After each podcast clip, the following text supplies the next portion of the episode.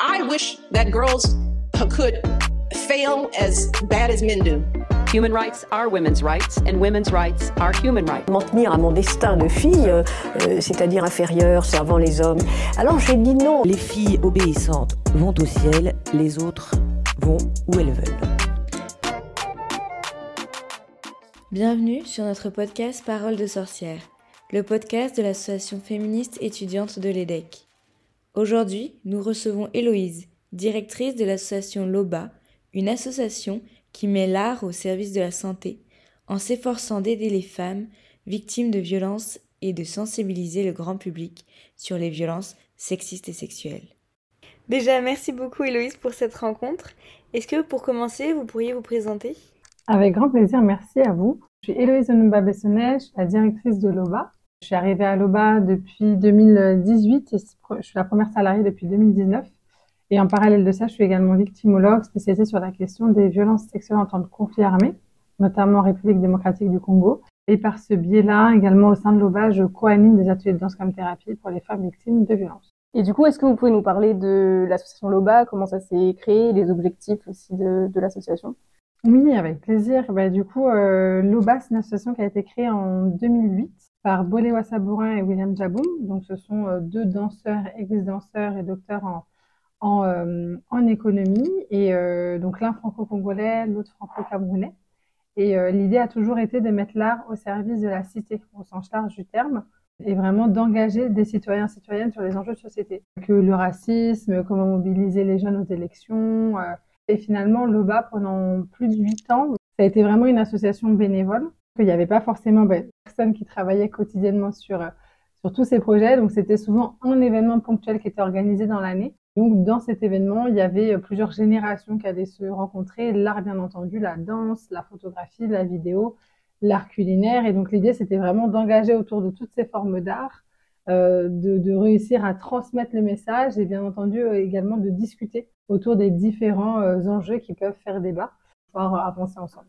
Et en 2016, Bolewa Sabourin a rencontré donc le docteur Denis Mukwege, qui est prix Nobel de la paix, qui est gynécologue obstétricien congolais. Euh, il faisait une conférence où il expliquait euh, un peu ben, ce qu'il faisait, quel était son travail euh, à Panzi, donc à Bukavu, à l'est de la République démocratique du Congo. Ce qui se passait aussi là-bas, quels étaient le- les constats qu'il avait fait malheureusement. Les violences sexuelles, notamment le viol, étaient commis dans un contexte de guerre, donc on pouvait appeler ces, ces violences sexuelles euh, le viol de guerre. Et donc, quelles répercussions et conséquences ça avait sur les populations locales. Et donc, euh, en faisant ce constat qu'il fait encore aujourd'hui, hein, malheureusement, Bolewa, lui, il s'est dit, euh, ben, tiens, ça me, ça me parle de deux manières. La première, c'était que d'une, euh, il est franco-congolais. Et donc, il s'est dit, ben, nous, finalement, enfants de la diaspora, vivant en France, diaspora congolaise, qu'est-ce qu'on peut faire pour peut-être visibiliser ce qui se passe à l'est de la RDC et aussi peut-être faire entendre la voix de ces femmes?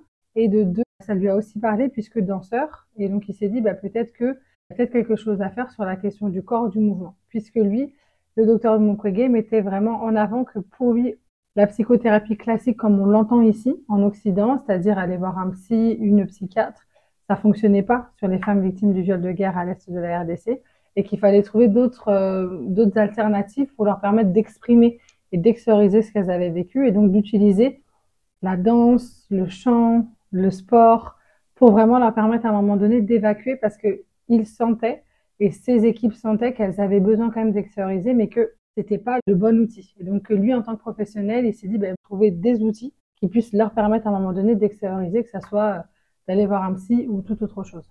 Et donc à partir de là, ça a vraiment fait tilt avec euh, avec et donc il est allé lui parler à la fin de la conférence en lui disant mais voilà en fait comment on peut faire pour euh, peut-être vous aider, faire de la visibilité. L'OBA existait déjà et donc c'est à partir de là qu'on a décidé de créer un, projet spécifique pour le docteur Mukwege et l'hôpital de Panzi, le projet Recréation. Et donc l'équipe de l'époque, donc Bolewa et deux autres personnes se sont déplacées en 2017 à Panzi, donc à l'hôpital du docteur Mukwege. Et donc ils sont restés 15 jours sur place, ils ont proposé des cours de danse aux femmes qui étaient victimes du viol de guerre. Ça a très bien fonctionné, ces cours de danse. Euh, mais ce qui a été aussi très intéressant pour Bolewa et l'équipe, c'était que finalement, les cours de danse étaient suivis par des temps de groupe de parole qui étaient animés par des psys sur place à Panzi.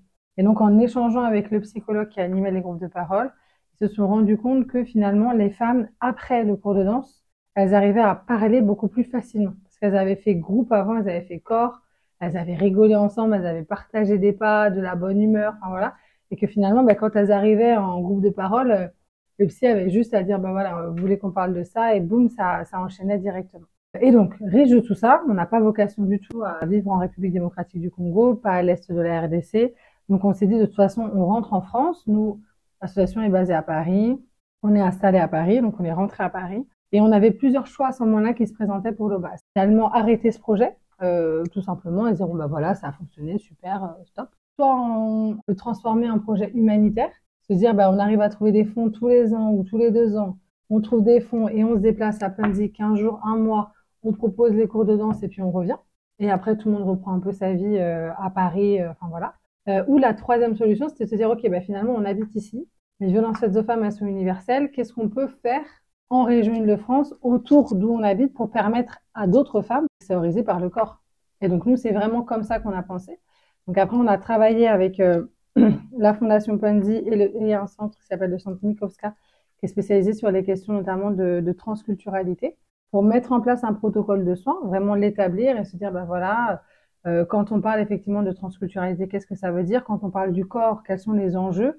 Notamment les enjeux du corps quand on a été victime notamment de violences sexuelles. Il y a, des enjeux, il y a des traumas qui sont faits par le corps. Souvent en Occident, notamment en France, on oublie un peu et on dissocie.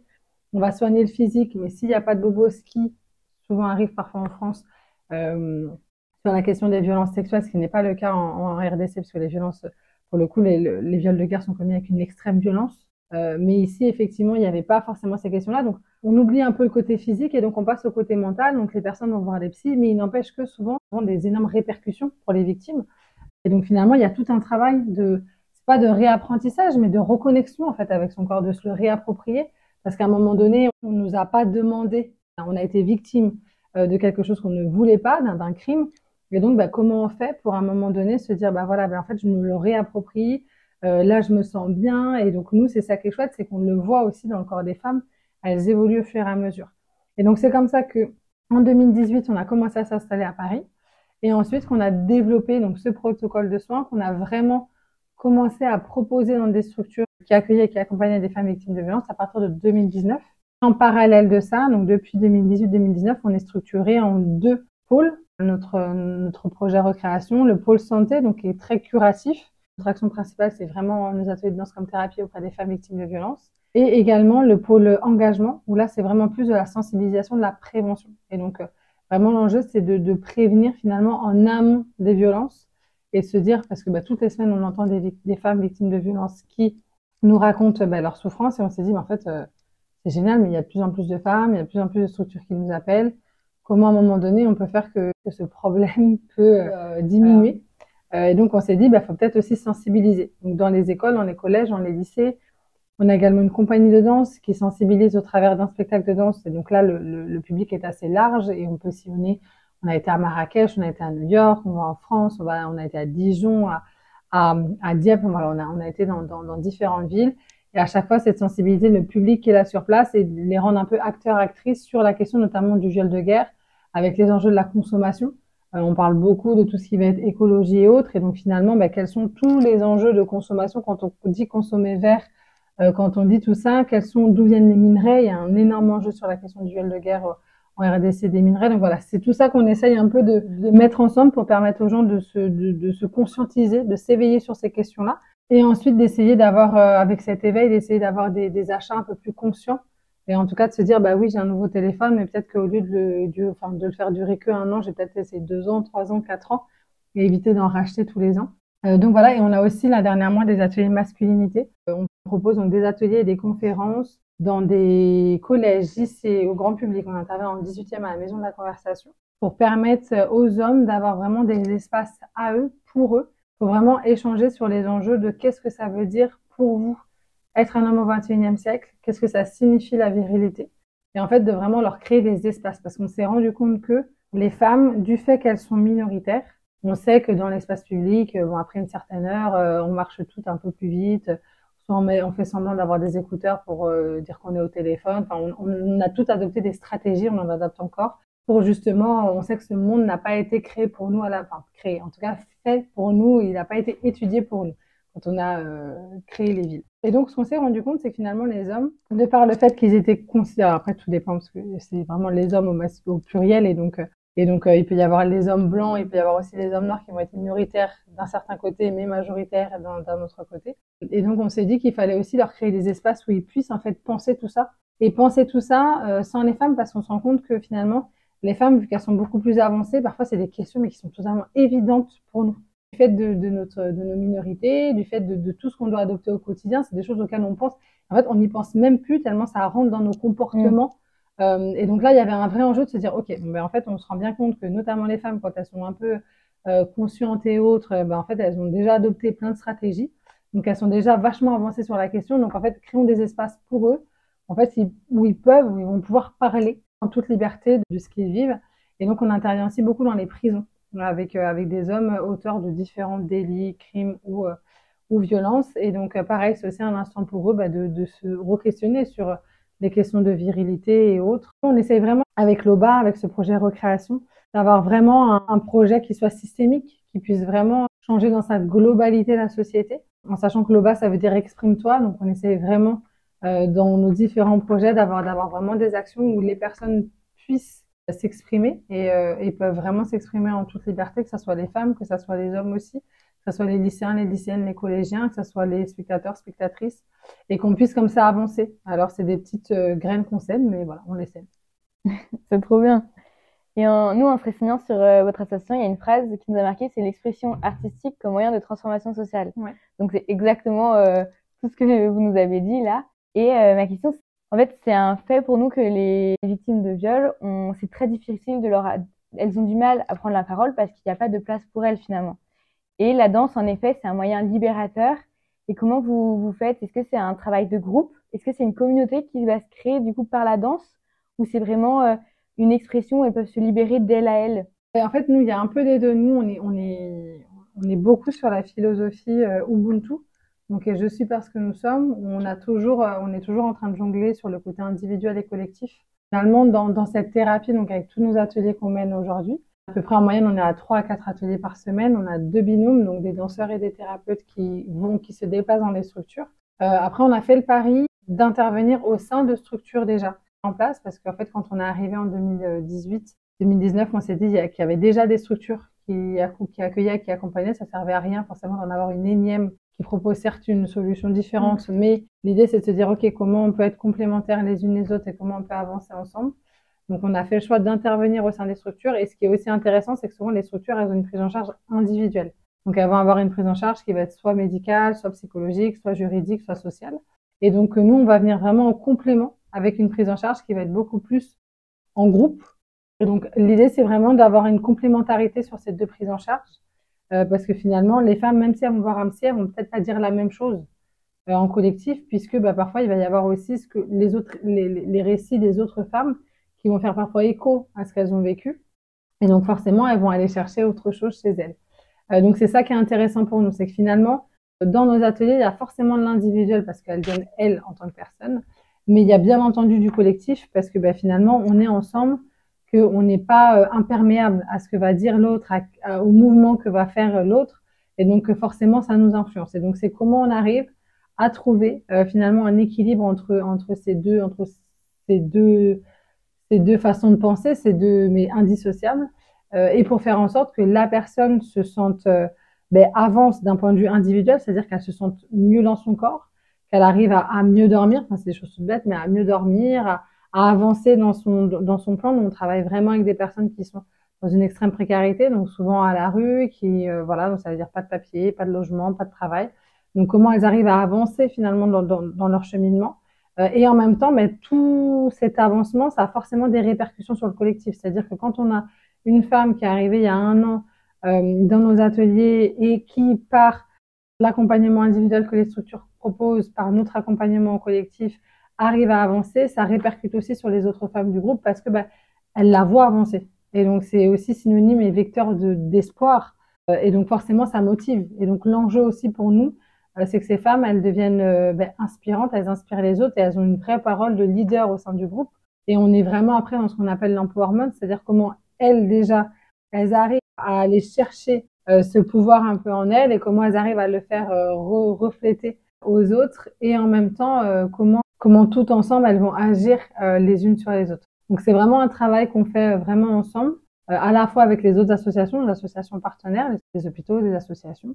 Donc c'est à la fois voilà comment ensemble on arrive à, à construire finalement un, un, processus et un parcours de soins qui soit des plus qui soit des plus compréhensifs des femmes euh, qu'on accompagne et en même temps comment elles, elles arrivent à se saisir en fait de tout ce processus de soins. Et donc ça c'est intéressant parce que ça ne peut finalement venir que d'elles à un moment donné, c'est-à-dire que nous, tous les professionnels, on va proposer des solutions et l'idée c'est qu'au fur et à mesure elles s'en saisissent. Mais on sait que euh, nous, dans notre cas, euh, comme je disais tout à l'heure, on travaille avec des femmes en extrême précarité.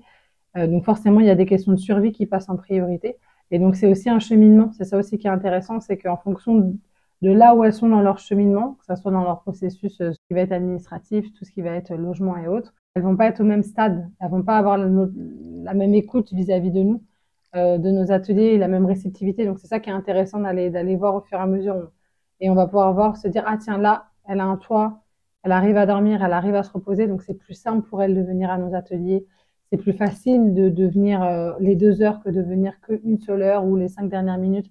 Parce qu'en fait, elle est, voilà, elle est plus reposée, elle n'a pas les mêmes soucis en tête, et donc, voilà, petit à petit, on avance comme ça. J'essaye de, enfin, j'essaye de me mettre à la place parce que je peux que essayer, et euh, je me dis que souvent les victimes, c'est après un certain laps de temps qu'elles arrivent. La danse, de ce que vous me dites, c'est, euh, je, comprends la liberté que ça peut donner à ces femmes, mais euh, est-ce que cette liberté, elles sont en recherche? À quel moment, pour vous, un peu, du, processus de guérison est-ce qu'elles vont réussir à venir vous voir euh, d'elles-mêmes pour euh, ces ateliers bah, De toute façon, il y a les temporalités des personnes victimes. Et donc, chaque personne a sa temporalité. Mm. Et ensuite, après, bah, du coup, ce qui fait que vu que chaque personne a sa temporalité, nous, ce qu'on remarque, c'est des généralités. C'est comme ça que, effectivement, dès que certaines ont un toit, c'est beaucoup plus simple, vu qu'elles sont plus reposées, c'est plus simple de se dire demain, je vais à tel endroit. Ce qui paraît, quand on y pense, on se dit, ah bah oui, quand on doit dormir dans la rue, on n'a pas les mêmes enjeux de survie que quand on dort chez soi avec une, enfin voilà, au chaud, tranquillement. Ça, c'est important. Et après, euh, bah, c'est là où c'est aussi important de travailler avec des partenaires, finalement, où, où euh, nous, c'est pas forcément notre rôle euh, à ce que les femmes viennent, enfin, c'est pas notre rôle de mobiliser les femmes pour qu'elles viennent dans nos ateliers, c'est plutôt le rôle de nos partenaires. mais nos partenaires, ils ont plusieurs, il y a plusieurs enjeux. Je pense notamment à un qui travaille sur la question de l'institution. Euh, ils font des maraudes, euh, donc, euh, donc le fait qu'ils font des maraudes, ils vont, ils vont rencontrer les femmes directement sur place. Voilà. Donc, et c'est là où c'est intéressant, c'est que finalement, quelle est chacun, chacune nos places. Il y a des associations aujourd'hui, nos partenaires, ils le font très bien. Donc l'enjeu, c'est pas, c'est pas de se dire bon bah ok, nous, on arrive, on fait ça. C'est de se dire ok, comment nous, on se place en complémentarité pour que les femmes puissent avoir le meilleur accompagnement possible et pour qu'en fait, euh, nos partenaires les accueillent, les mobilisent, les prennent en charge sur d'autres volets que nous, on ne fait pas. Et nous, on arrive en complément dans ces structures pour justement leur apporter autre chose à un autre endroit qui va être beaucoup plus le corps. Sur la question de la prostitution, c'est également très intéressant et hyper important d'aller questionner c'est cette question du corps et de, l'appropriation. Et donc, nous, c'est à, ce niveau-là qu'on va se situer. Je dirais qu'il n'y a pas, euh, c'est sûr que c'est des questions de liberté, c'est sûr que c'est des enjeux de, de temporalité, euh, mais voilà, je dirais vraiment qu'il n'y a, pas une temporalité, il y a plein de temporalités. Et donc l'enjeu effectivement, c'est d'être euh, toujours disponible parce qu'en fait, euh, chaque personne peut avoir sa propre temporalité. Et après, ça va dépendre aussi avec quelle personne on va travailler. Nous, on travaille beaucoup, comme je disais tout à l'heure, avec des personnes en extrême précarité, donc c'est pas les mêmes non plus, c'est pas les mêmes besoins forcément que les personnes qui vont, voilà, qui vont avoir un toit, qui ont une certain, un certain rythme de vie, qui travaillent, qui ont un certain niveau de vie. Euh, et donc les attentes, les contraintes sont pas les mêmes. Il y a d'autres enjeux qui vont se jouer aussi à ce niveau-là. Nous, c'est vrai que ben voilà, on, on, sait que tout ce qui va être voilà, tout ce qui va être horaire, c'est compliqué. Par exemple, la question de l'enjeu de la prostitution, elle travaille la nuit. Donc comment être disponible à 9 heures du matin pour un rendez-vous à la préfecture? Enfin, c'est plein de choses comme ça où à un moment donné, en fait, euh, quand on, quand on arrive à comprendre et à se mettre dans leur tête, on se dit oui, en fait, en fait, c'est vrai que c'est compliqué. Il y a des choses qui sont compliquées. Quand on est fatigué, on a travaillé toute la nuit comment on fait pour se lever? En plus, les transports en commun, on n'a pas de ticket de, de, de, transport. En plus, souvent, elles viennent de pays en situation souvent de conflit, donc il y a, y a, un vrai enjeu sur la question euh, des policiers, des militaires.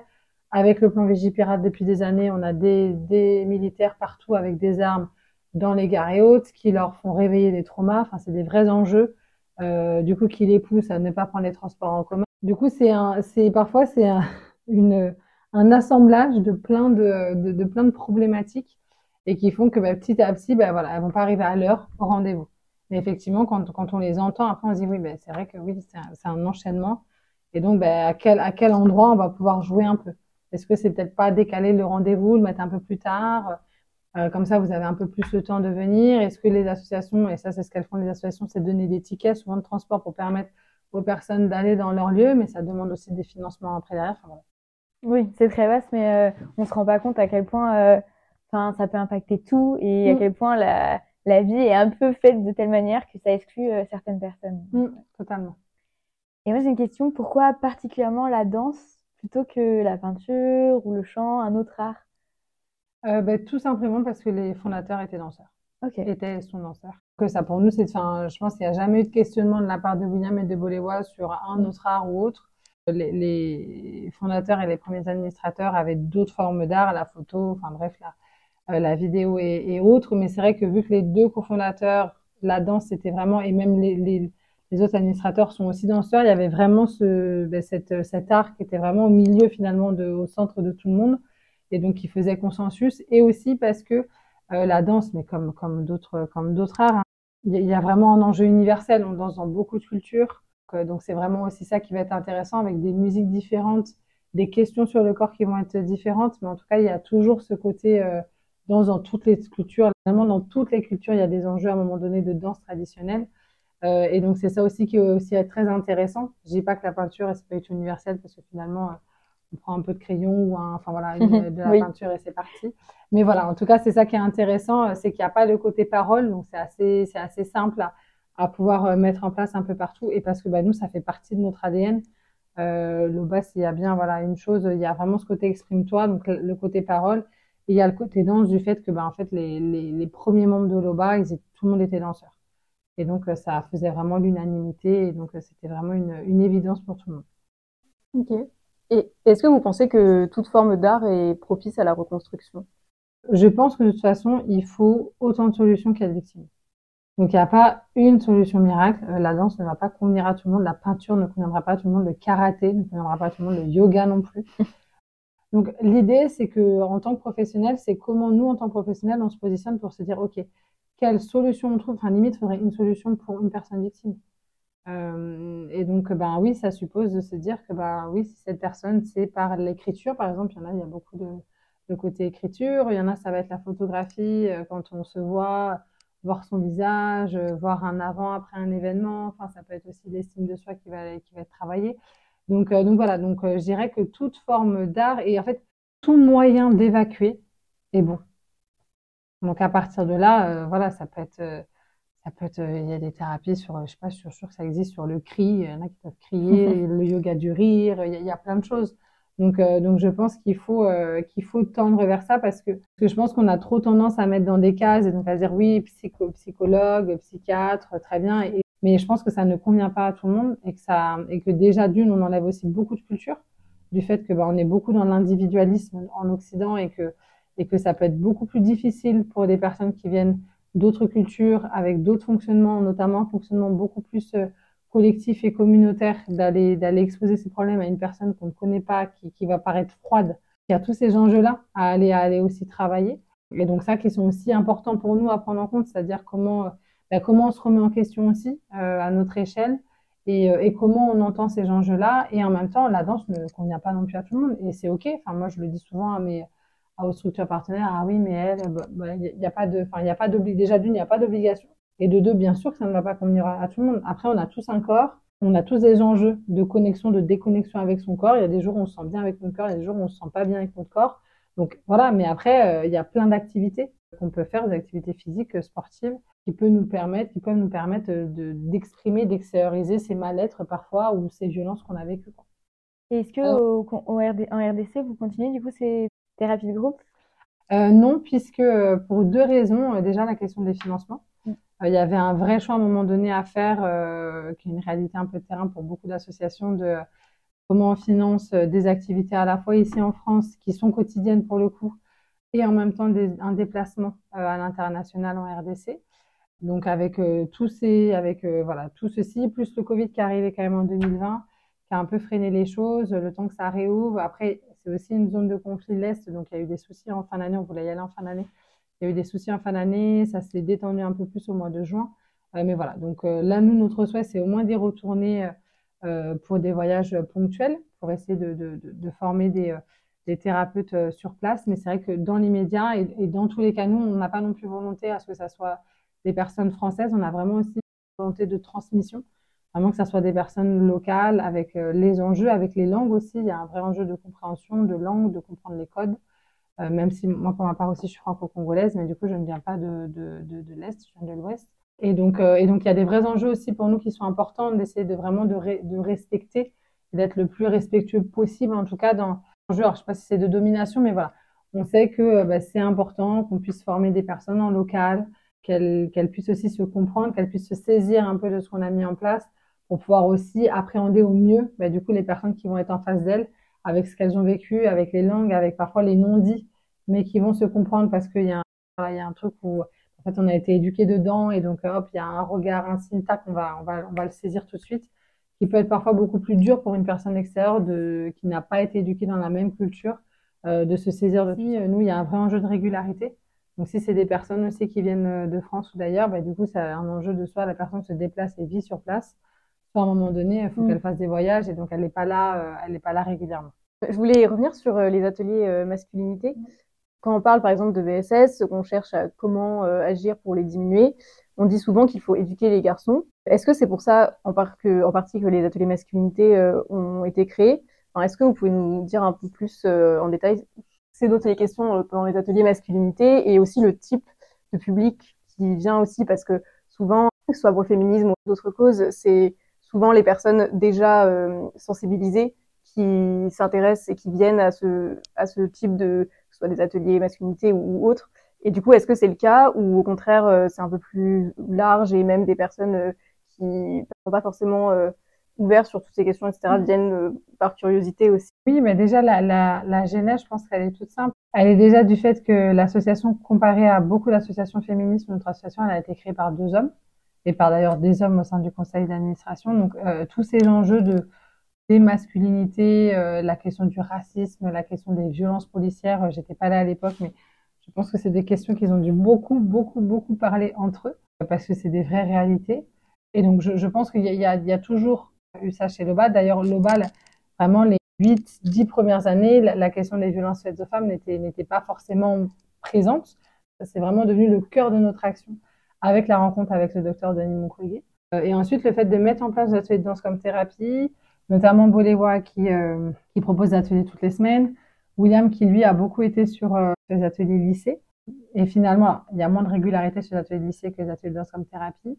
Mais euh, du coup, tous les deux ont pu être témoins, et notamment Boléwa avec une grande régularité, de ce que les femmes vivent.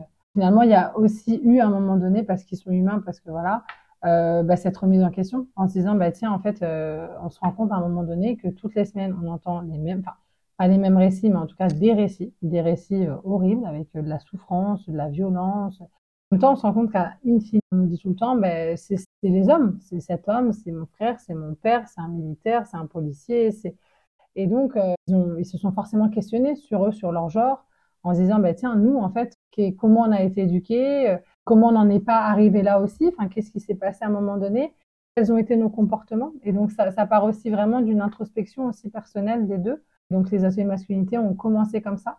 Et après, il y avait le vrai enjeu aussi, parce que c'est un sujet qui commence un peu à émerger sur ces enjeux-là. Et, euh, et, nous, il y a un vrai enjeu aussi de représentativité, c'est-à-dire qu'on parle souvent, euh, enfin, la femme, l'homme, mais il y a des femmes et il y a des hommes. Euh, et donc souvent, ce qu'on va entendre, euh, c'est souvent les discours des hommes blancs. On va très peu entendre le récit des hommes, notamment euh, racisés. Et donc là, nous, ce qui était aussi intéressant dans notre positionnement, c'était de se dire, OK, ben, nous, plupart des personnes qui sont dans nos structures sont des personnes racisées. Les hommes qui sont dans nos structures sont des hommes racisés avec du coup leur vécu, c'est-à-dire que vont être euh, majoritaires parce que ce sont des, des, hommes, donc sur le point de vue genre, ils sont, ils sont majoritaires. Mais en même temps, vous les mettez avec euh, un pull à capuche à 23 heures dans Paris, ils se feront forcément contrôler. Parce que ça, ça reste des hommes noirs à Paris. Donc nous, on, avait, ces vrais enjeux-là qui était aussi important pour nous, qu'on a toujours porté au sein de l'OBA, que eux ont toujours porté. Et donc, qui était aussi important parce que finalement, euh, ben, c'est des voix d'hommes qu'on entend peu. on va entendre sur la question des masculinités les hommes blancs, mais on va très peu entendre les hommes noirs, ce qui est pareil, on peut faire la, même chose sur la, question des féministes et des, femmes. Et du coup, c'était aussi très important pour nous qu'il ben, y ait nos deux fondateurs, deux hommes noirs qui se positionnent sur ces questions-là. Parce qu'en plus, ce sont souvent des personnes perçues, euh, à l'inverse, euh, comme des personnes agresseuses qui vont commettre des viols, des, des, crimes. Et donc là, c'était l'idée de se dire, ben, allons plus loin, en fait, parlons-en, asseyons-nous et discutons de tout ça. Et finalement, euh, qu'est-ce qui fait qu'on a, qu'on a toutes ces étiquettes sur nous? Donc nous, c'est vraiment parti vraiment de cette, ben, des, cofondateurs, de cette envie-là, de, de cet ADN qu'on a en nous au sein de l'OBA, et de cette envie à un moment donné de pouvoir avoir des discours pluriels. Euh, parce que je pense que ce qui est aussi important, c'est de pouvoir se dire, bah voilà, féministes, on en parle de plus en plus et c'est très très bien. Euh, mais on oublie quand même aussi tout un point des femmes racisées, euh, que ce soit les femmes racisées qui nettoient nos trains, qui nettoient nos, nos hôtels, qu'à un moment donné on est contre l'avortement, mais que pendant des années la France a fait avorter de manière forcée les femmes des Outre-mer. ça, c'est des vrais enjeux qui ont encore des impacts aujourd'hui, du coup qui font forcément pour nous à, à nos valeurs, à une partie de nos identités, et qu'on a aussi envie de défendre. Et donc, c'est vraiment partie de tout ça, vraiment l'enjeu des masculinités. Après, ça a aussi été des rencontres, euh, notamment, je me rappelle d'une discussion avec un SPIB. Et euh, une fois, voilà, on parlait avec le SPIB 93 pour une potentielle intervention. Et elle nous disait ça également. Elle nous disait, mais en fait, euh, c'est top, mais l'enjeu en prison, quand même en France, on n'est pas, on n'a pas de, de, statistiques raciales en France, mais on ne pourra pas faire des stats exacts. Mais en tout cas, ici, les hommes quand même incarcérés sont quand même, il y en a quand même beaucoup qui sont racisés. Et donc, en fait, euh, eux, les, les SPIB, donc sur euh, la question de la déradicalisation depuis un moment, il y a ces enjeux-là en France. Et donc, ils ont des fonds pour justement permettre de donner, de proposer des conférences aux détenus. Et donc, elle, elle disait, mais c'est super, moi, tous les ans, je fais des, super conférences et tout, mais l'année dernière, j'ai eu trois, quatre détenus là, qui m'ont dit, en fait, madame, c'est bien beau vos conférences, mais en fait, vous nous faites venir des hommes blancs du 5e arrondissement de Paris, alors ils nous parlent. Mais en fait, euh, comment s'identifier à eux? Parce que dès le point de départ, on n'a pas du tout la même vie. à partir de là, bon, euh, on peut pas trop euh, s'identifier à eux et on peut pas trop se dire, bah tiens, on va peut-être s'en sortir, on va peut-être réfléchir parce qu'on n'a pas la même vie. Et donc nous, c'est aussi comme ça qu'on a été abordé, notamment par les prisons. Euh, c'est qu'en fait, il y a vraiment eu une volonté de la part notamment de ce split-là de dire en fait, mais on a besoin de représentation. Ce qu'on défend beaucoup dans les médias, ce qu'on défend beaucoup, que ce soit au cinéma et autres, il y a eu beaucoup de mouvements sur ça. Euh, il y a besoin de représentation et que les gens s'identifient parce que s'ils ne s'identifient pas, comment voulez-vous qu'ils, même pas qu'ils changent, mais qu'ils arrivent à leur semer des graines? Parce que si euh, ils s'identifient pas, en fait, vos discours, euh, ça ne sert strictement à rien. Et donc c'est vraiment comme ça que ça a commencé. Moi, je me rappelle très bien de cette discussion qu'on avait eue avec cette dame qui, qui avait dit à Boléwa à l'époque, j'étais là, qui avait dit, mais du coup, c'est super parce qu'avec votre livre, c'est hyper intéressant. Ils vont vraiment beaucoup s'identifier, vous allez pouvoir faire des échanges. Et en fait, c'est ça qui est intéressant. C'est qu'en fait, il y a vraiment des échanges qui se créent et se rendre compte qu'en fait, à un moment donné, c'est des choix de vie. Alors, on, est tous inégaux. C'est ça qui est terrible dans ce discours. On, on, est tous inégaux. Mais à un moment donné, effectivement, il y a des entourages, il y a des choix de vie, il y a des environnements. Et en fait, on, est tous inégaux par rapport à plein de choses. Et il y a parfois, il y a des choix qu'on fait. Ça va nous rentrer dans une boucle là après de mauvais choix. Et malheureusement, à la fin, ben, on va terminer euh, en prison. Alors, je, je, je ne légitime pas tout, hein, loin de là, mais euh, voilà, c'est comprendre aussi qu'il y a des histoires humaines derrière, c'est des histoires parfois de famille et autres, et c'est aussi important de les comprendre pour pouvoir aussi se dire, bah, ok, bah, comment nous, en tant que professionnels, comment nous, après, en tant qu'institution, euh, quand je pense aux prisons, après à grande échelle, comment nous, peut-être en tant qu'État, euh, on arrive à un moment donné peut-être à se dire, ok, bah, comment on, on, fait évoluer les choses et on permet à ces gens de s'intégrer, en fait, parce que le, l'enjeu pour tout détenu à un moment donné, il purge sa peine, c'est qu'après, il se réintègre à la société, à rien qu'il reste marginal. Donc ça a vraiment commencé comme ça. Et après, on a eu aussi, euh, et William ont fait un TEDx euh, au Grand Rex. Et donc ça nous a permis aussi de, de, commencer à penser un peu plus à ces conférences masculinité. Donc maintenant, en fait, on intervient devant différents publics. Donc on a les prisons qui prennent de plus en plus, parce que je pense que ça reste euh, hyper important d'avoir la représentativité, que souvent les équipes au sein des SPIP ont vraiment une volonté d'aller permettre aux détenus de se poser ces questions et de leur permettre d'avoir un espace où ils peuvent parler en toute liberté de ces questions. Qu'est-ce que ça veut dire être un homme Qu'est-ce que ça veut dire la virilité Comment vous avez peut-être été éduqué, élevé Qu'est-ce qui c'est Enfin voilà, quel est votre rapport aux femmes Comment ça se passe Enfin voilà. Et se dire, ben oui, en fait, d'avoir l'espace, comme je disais tout à l'heure, c'est très rare d'avoir cet espace-là quand on est un homme. Parce que finalement, euh, ben, en fait, ils n'ont pas d'espace entre eux. Ils vont, ils pas, en tout cas, ou s'ils ont des espaces entre eux, parce ont beaucoup d'espace entre eux, ils vont pas forcément parler de ça. Euh, et donc, c'est aussi les autoriser à parler de ces espaces-là. Et après, euh, vous posez la question du public, si je me trompe pas.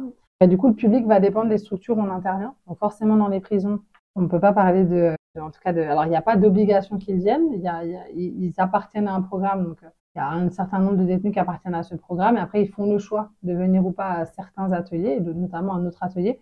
Mais souvent, nous, euh, nos ateliers font partie d'un programme. C'est pareil, c'est ça qui est intéressant. Euh, souvent, les SPIP mettent en place un programme sur 6 six, six mois, un an, avec différentes conférences, ateliers pour les détenus. En fait, ils s'inscrivent, eux, à tel ou tel atelier euh, qui leur semble intéressant. Voilà sur la question par rapport aux prisons. Ensuite, on a un peu plus sur le côté collège-lycée. Donc là, ça va dépendre.